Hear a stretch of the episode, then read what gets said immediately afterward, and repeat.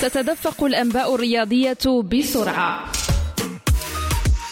من ملعب إلى آخر في المغرب وإفريقيا وعبر القارات. آخر أخبار اللاعبين والأندية والمنتخبات وسائر الرياضات.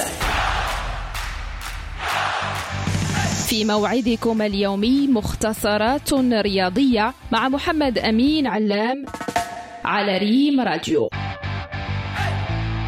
عاد الجيش الملكي إلى صدارة البطولة الاحترافية إنوي بفوزه المقنع على جاره اتحاد توارغا بثلاثية بيضاء لحساب الجولة الثامنة عشرة. كل شيء بارز في اللقاء حدث في الشوط الأول. ثلاثة أهداف تقاسم تدوينها للعساكر كل من زكريا فاتي وأحمد حمودان ولامين دياكيتي إضافة إلى ضربة جزاء للضيوف أضعها على غير العادة. أمين زحزوح. الجيش الملكي في الصدارة بأربعين نقطة وبفارق نقطتين دائما عن مطارد معارضه الوداد حامل اللقب.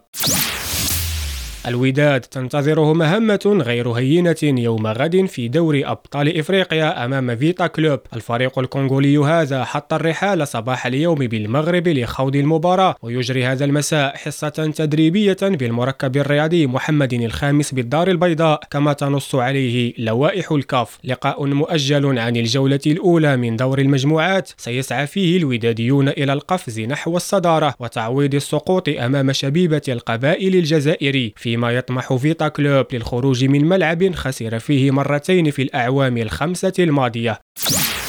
وفي جديد الدوليين المغاربة قال موقع جول البريطاني إن ليفربول يراقب نايف أجرد لشراء عقده في الميركاتو الصيفي القادم تنفيذا لثورة أرادها المدرب الألماني للفريق يورغن كلوب. اللاعب المغربي يقدم أداء ثابتا ومميزا حاليا مع فريقه ويست هام إضافة إلى بروزه بشكل جيد مع الأسود في مونديال قطر مما جعله هدفا لعديد الأندية الأوروبية.